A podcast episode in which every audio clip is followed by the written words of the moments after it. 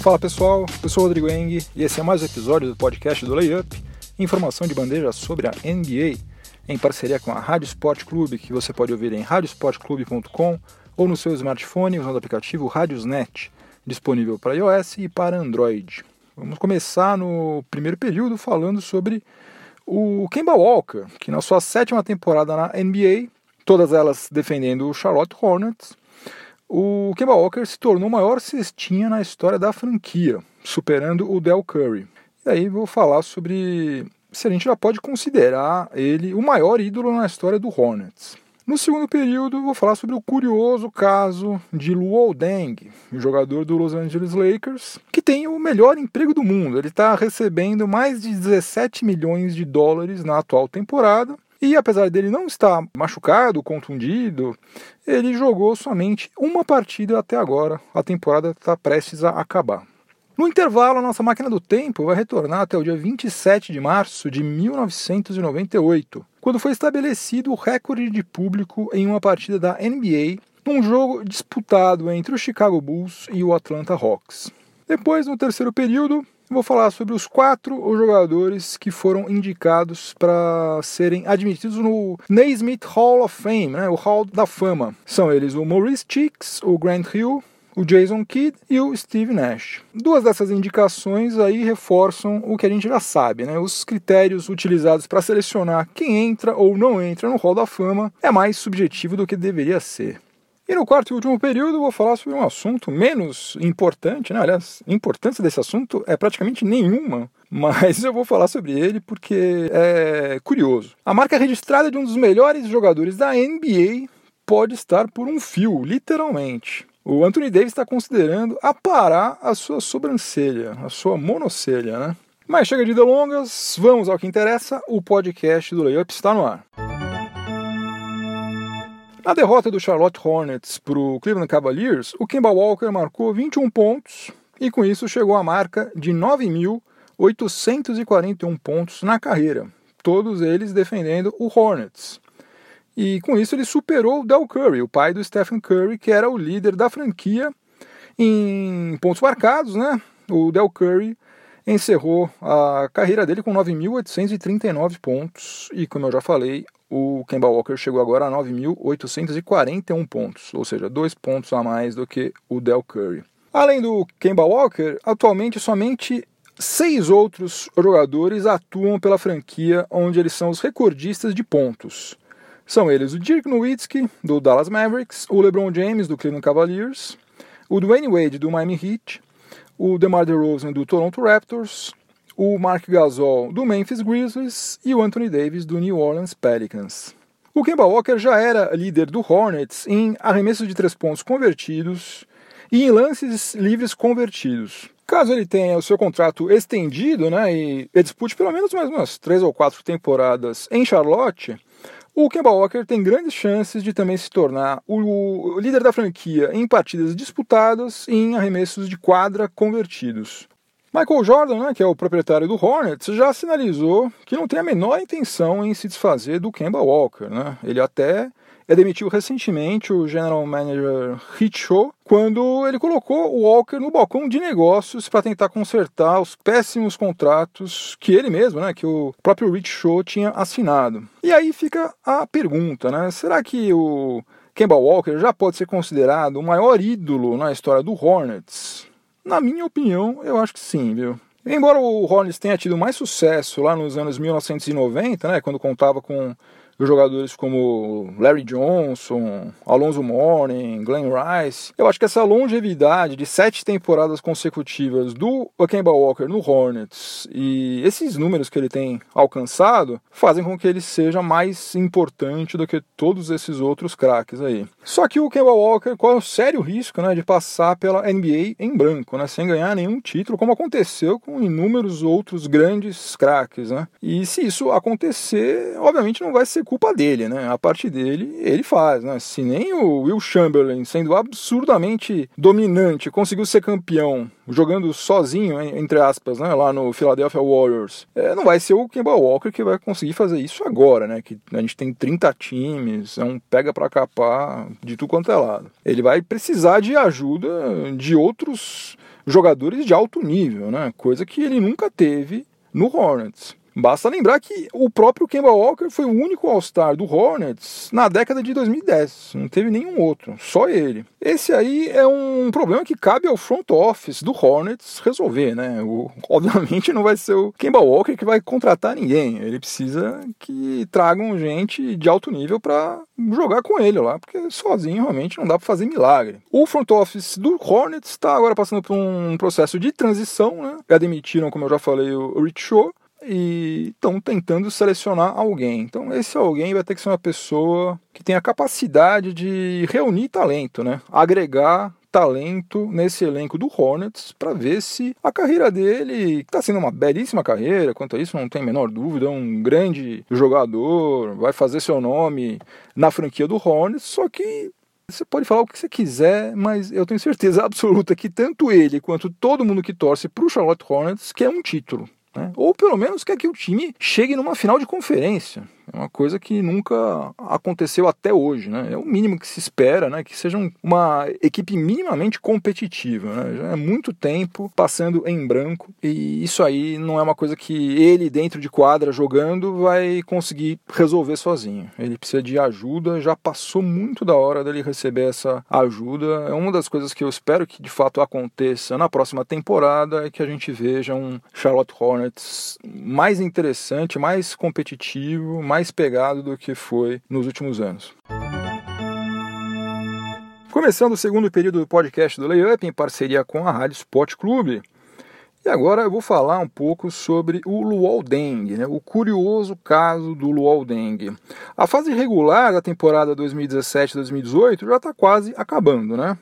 Para franquias como o Los Angeles Lakers, que já está matematicamente desclassificado dos playoffs, isso significa que a temporada em si está prestes a acabar. Né? Obviamente, times que não vão participar dos playoffs, logo logo vão estar de férias. Né? No caso do Lakers, só restam oito partidas e a franquia está com campanha de 33 vitórias e 41 derrotas. Ou seja, está seguindo a mesma rotina dos últimos cinco anos. Vai ficar fora dos playoffs e vai fazer uma campanha negativa. Mas uma coisa provavelmente inédita na história da NBA aconteceu com o Lakers nessa temporada. O Luol Deng, que é dono do terceiro maior salário da franquia, ele, ele ganha em 2017 2018, ele está recebendo 17 milhões 190 mil dólares. Ele permaneceu em quadra por somente 13 minutos na primeira partida da temporada, que foi lá em 19 de outubro, e desde então ele não pisou na quadra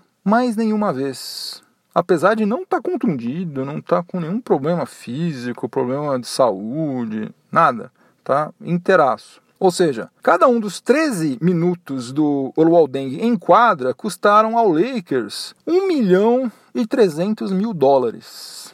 Aliás, nesse jogo aí, ele fez apenas dois pontos e o Lakers perdeu a partida. Então, realmente, um jeito meio esquisito de algum time gastar 17 milhões de dólares. Né? Eu, eu vou só mencionar alguns jogadores veteranos que têm salários inferiores ao que está sendo pago ao Luol Deng e que foram um bilhão de vezes mais úteis para suas respectivas franquias. Né? O Goran Dragic ganha menos do que ele, o Draymond Green ganha menos do que ele, Tobias Harris ganha menos do que ele, Eric Bledsoe, Rick Rubio, o próprio Kemba Walker, do qual eu estava falando antes, e muitos outros. Poderia fazer uma lista aqui com centenas de outros nomes é, de gente que seria muito mais útil para o Lakers do que ele e que ganham menos do que ele. Agora, você pode estar se perguntando por que cargas d'água o Lakers está pagando mais de 17 milhões para um jogador e não usa o jogador, não coloca ele em quadra,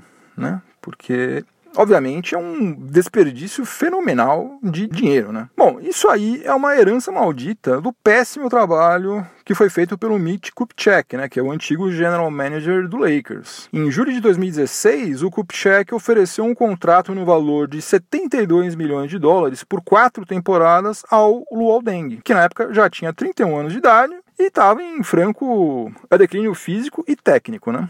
E ele, que não é trouxa nem nada, aceitou rapidinho, né? Porque, bom, nunca mais eu vou ver 72 milhões de dólares na minha vida. Aliás, acho que ele nunca nem sonhou em ver tanta grana aos 31 anos de idade, né? Mas, enfim, na mesma época, o Kupchak também é, contratou o Timofei Mozgov por 64 milhões de dólares em quatro temporadas, que foi um outro negócio tenebroso para o Los Angeles Lakers, né? Pois bem, mas quando o Kupchak fez isso, havia naquele acordo coletivo de trabalho da NBA com os jogadores uma cláusula que permitia às franquias dispensarem um jogador antes do início da temporada sem que o salário dele fosse considerado tanto para efeitos de cálculo do teto salarial quanto da luxury tax. Ou seja, ele ofereceu valores absurdos para ambos, confiando que ele poderia desovar pelo menos um desses dois contratos horríveis antes do início da temporada 2017 2018. Só que o Kupchak se esqueceu de um pequeno detalhe, que não era um detalhe e também não era pequeno. A Associação de Jogadores e a NBA estavam naquela época discutindo os termos de um novo acordo coletivo de trabalho, no qual não havia mais esse tipo de anistia. Ele contou com o ovo no fiofó da galinha e quebrou a cara quebrou a cara feia, né? gerou um problemaço para o Lakers e acabou sendo demitido em fevereiro de 2017. Daí o Rob Pelinka, né, o novo GM do Lakers, é, ainda conseguiu se livrar do contrato do Timofei Mozgov, né? mas para isso ele teve que ceder o D'Angelo Russell lá para o Brooklyn Nets. O Pelinka já tentou envolver o Dengue em trocas, né? não teve sucesso, e também já tentou chegar a um acordo para buyout, né? para rescindir o contrato dele. O que, obviamente, ele não topou, né? no que ele está certíssimo. Né? O combinado não é caro. Né? Vocês falaram que vocês iam me pagar 72 milhões de dólares, eu quero 72 milhões de dólares.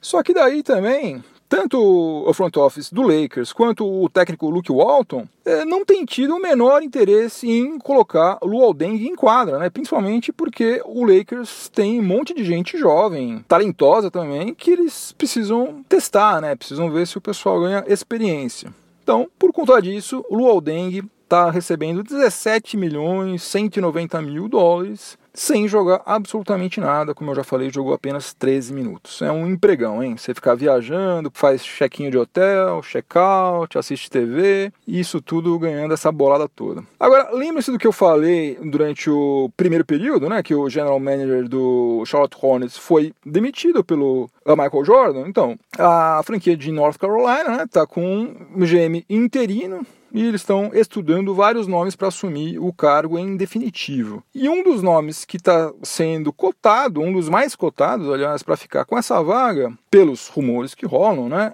é do Mitch Kupchak. Ou seja, muito boa sorte ao Kemba Walker e a todos os torcedores do Hornets. Eles vão precisar.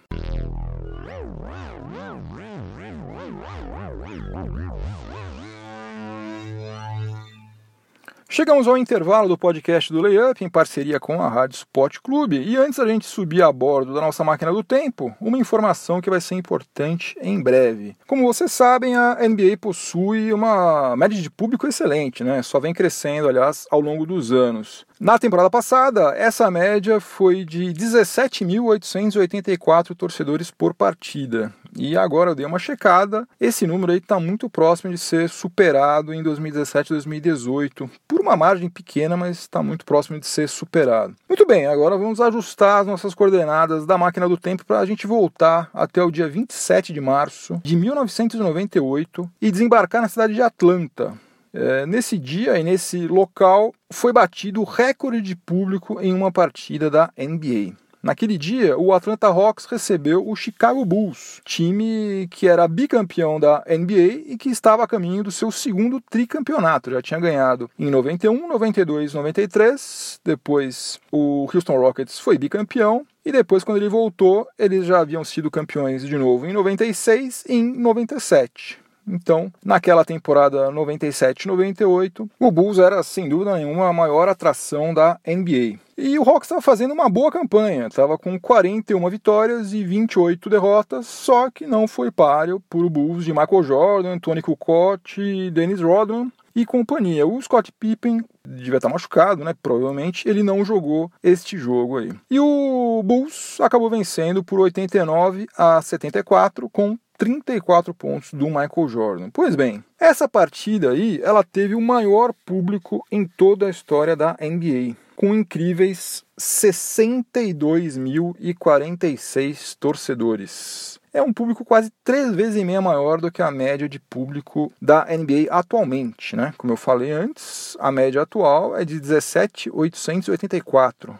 e esse recorde foi de 62.046. Bom, mas por mais incrível que fosse o Chicago Bulls naquela época e tal, como é possível que 62 mil pessoas assistiram um jogo de basquete? Né? Um público extraordinário. Aconteceu o seguinte: entre 1997 e 1999, enquanto a atual Philips Arena, né, que é a atual casa do Atlanta Hawks, estava sendo construída, o Atlanta Hawks mandou algumas partidas no Georgia Dome, que é um estádio coberto que já não existe mais e que era usado principalmente pelo Atlanta Falcons, né, o time da NFL. Então, atualmente, como o United Center é a arena que tem a maior capacidade, né, tem 20.917 assentos, esse recorde aí de 62.046 estabelecido lá em 27 de março de 98, só vai ser superado numa situação similar àquela, né? Se alguma franquia mandar um jogo num estádio mesmo, né? Agora, esse aí é um recorde da temporada da NBA, mas não é um recorde de partidas da NBA, porque houve um jogo em que é, teve mais público, ainda mais muito mais público do que esses 62 mil que houve lá em 98 entre Hawks e Bulls. No dia 14 de fevereiro de 2010, no All-Star Game, que foi realizado em Dallas, o jogo foi no Cowboy Stadium, né? é, a casa lá do Dallas Cowboys. E naquele jogo compareceram 108.713 espectadores, que, salvo engano, é o maior público na história de qualquer partida de basquete da NBA, fora da NBA, em qualquer liga do mundo. Esse aí é um recorde absoluto.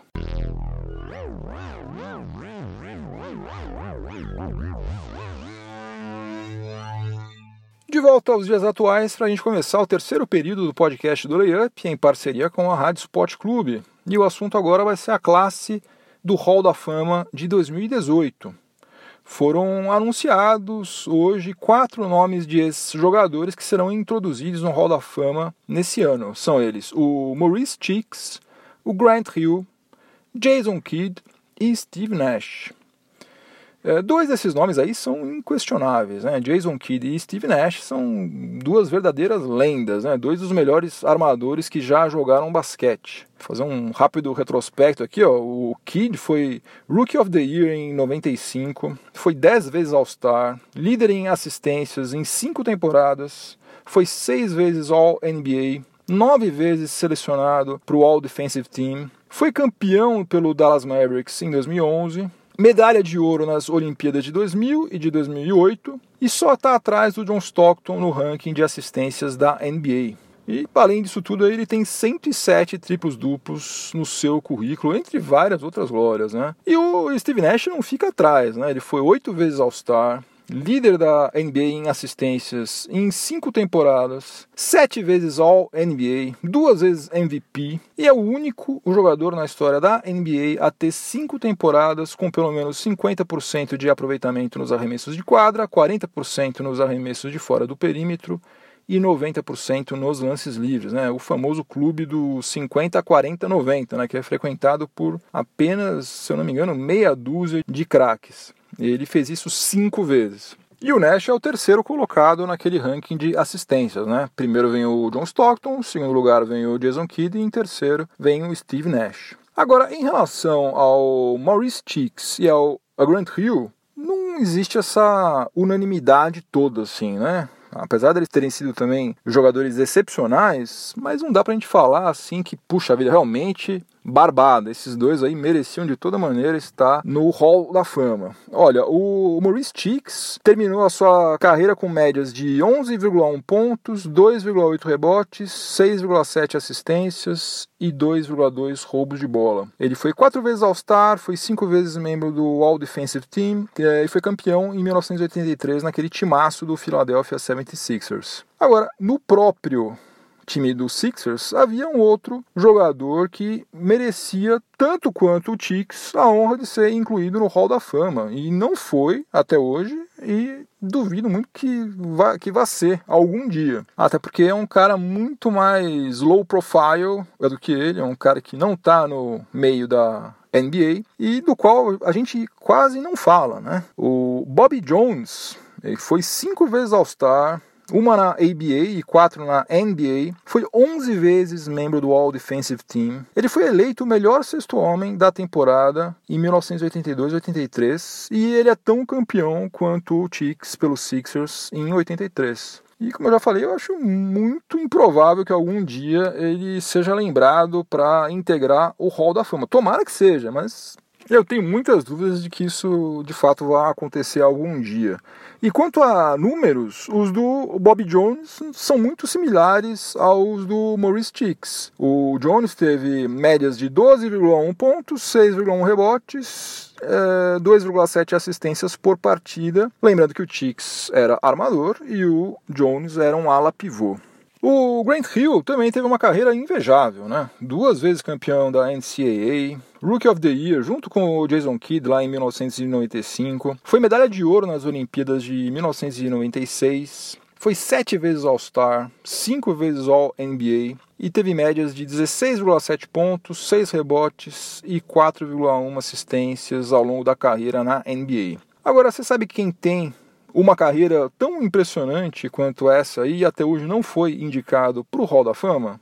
O Chris Webber, ele foi Rookie of the Year em 1994, foi cinco vezes All-Star, foi cinco vezes All-NBA, líder da NBA em média de rebotes por partida na temporada 1998-99 e terminou a carreira com médias de 20,7 pontos, 9,8 rebotes, ou seja, praticamente um duplo-duplo, e 4,2 assistências por partida. E para mim o que mais salta aos olhos é o fato de que o Chris Webber encerrou a carreira dele em 2008. E o Grant Hill, que parou cinco anos depois, né, parou em 2013, já está no Hall da Fama. Eu acho essas duas carreiras aí muito similares e eu sinceramente não sei qual critério que eles usam para dizer quem que vai ser Hall da Fama, quem não vai ser. Nenhum dos dois foi campeão da NBA. Os dois tiveram carreiras fantásticas, né? All-Star, um monte de prêmios, médias fantásticas. Por quê? Por que, que um não o outro? Por que, que não os dois? Por que, que é, nenhum, então? Sei lá. Mas enfim, na verdade isso aí não é novidade alguma, né? Todo mundo sabe que rola muita política, né? Que tem vários interesses subjacentes aí nessas indicações ao hall da fama. Como aliás em qualquer processo de seleção onde os critérios são mais subjetivos do que objetivos. Mal comparando isso aí é uma espécie de Oscar, né? Sempre tem aquele filme que você tem certeza que vai ganhar todos os Oscars e daí é, não ganha. Ganha de sete que estava indicado ganha só um, daí um filme que isso é uma porcaria, nossa, como que esse filme ganhou? É, pois é, tem muitas coisas que a gente não vai ficar sabendo nunca como que acontecem e na verdade é até melhor que a gente não saiba, acho que a gente ia ficar decepcionado. Mas eu tenho sempre em mente o seguinte, né? Se alguém está no Hall da Fama, certamente prestou um enorme serviço ao basquete e merece todo o nosso respeito, toda a nossa admiração. Só que também tem uma outra coisa. Há dezenas ou talvez até centenas de jogadores que mereceriam a mesma honra, mas nunca vão receber. Não vão receber. Porque também, se eles forem dar essa honra para todo mundo, todo mundo vai ser Hall da Fama, daí a coisa vai perder o sentido, né? Então acho que cabe a nós, amantes do basquete, manter viva a história desses outros jogadores que foram incríveis também, mas que são menos badalados. No quarto e último período do podcast do Layup, em parceria com a Rádio Sport Clube, eu vou falar sobre um assunto bem mais leve, uma, quase uma banalidade relacionada à NBA. O Anthony Davis, né, o craque do New Orleans Pelicans, e um dos melhores jogadores da liga já há várias temporadas, apesar de ter só 25 anos de idade, ele está considerando se livrar de uma marca registrada sua, né, a sua monocelha, né, o seu unibrow em inglês, né. Ele colocou uma enquete no Twitter e uma outra no Instagram perguntando aos seus seguidores se ele deveria aparar a sua sobrancelha. E daí aconteceu o seguinte: mais de 630 mil pessoas participaram da enquete no Twitter e com 51% de pessoas favoráveis a que ele aparasse a sobrancelha. E no Instagram aconteceu o contrário. É, venceu com 52%. Você vê que em nenhum das, nenhuma das duas plataformas a coisa foi muito fácil. 52% das pessoas que votaram preferem que ele mantenha tudo como está, não mexa. Deixa lá sua monocelha intacta. De todo modo, ele ainda não decidiu ainda o que, que, que ele pretende fazer. E vamos lembrar o seguinte, né? O Anthony Davis está prestes a fazer a sua segunda aparição da carreira em playoffs. Né? Ele jogou somente a pós-temporada em 2015, né, quando o Pelicans foi varrido pelo Warriors. Eu não sei se ele é um cara supersticioso, mas pode ser que a, a decisão de manter ou não a sua monocelha seja influenciada de alguma maneira por essa ida à pós-temporada que está iminente. Particularmente, eu acho que ele deveria manter a sua monocelha, né? Ele já é feio pra caramba de todo jeito e ela virou parte da personalidade dele, né? Por outro lado, também, se ele resolver aparar, também não vai mudar o preço do dólar, vai seguir tudo como está. Outra coisa muito diferente seria, por exemplo, se o James Harden resolvesse tirar a barba, né? Daí ia ser o caos, né? Daí seria uma situação completamente diferente, né? Porque não dá pra gente imaginar o James Harden mais sem a barba, né? Aliás, a barba já não é mais dele, né? A barba já pertence a nós todos, né? Dos fãs dele. Aquela barba já tem vida própria, né? Então daí seria realmente uma questão de Estado. Teria que, sei lá, impedir ele de fazer a barba, né? O James Harden sem barba realmente vai ser uma coisa grotesca. Anthony Davis sem monocelha já tanto faz. Fim de jogo, acabou mais um episódio do podcast do Layup. Mas antes de eu dizer tchau, vou deixar a minha trilha sonora para o final de semana, como eu faço sempre nos episódios que fecham a semana. Sempre deixo uma recomendação musical aí, quem sabe você goste e passe a ouvir alguma coisa diferente que você não conhecia antes. Nesse final de semana eu vou escutar Pride and Joy do Stevie Ray Vaughan, bluesman animal, já falecido infelizmente. E essa Pride and Joy é uma das músicas mais famosas dele. É a terceira faixa do lado A do álbum Texas Flood, que foi lançado em 1983. E para mim, pelo menos, é uma das músicas que não cansam, né? Me, ela, ela me acompanha desde quando eu era adolescente. Eu vou ouvir ela a vida inteira. Eu posso ouvir um milhão de vezes e vou querer ouvir mais sempre. Então, tente você aí, Pride and Joy, do Stevie Ray Vaughan. Sonzeira. É isso, pessoal. Feliz Páscoa para todo mundo. Maneira no chocolate. Juízo. Voltem inteiros para casa.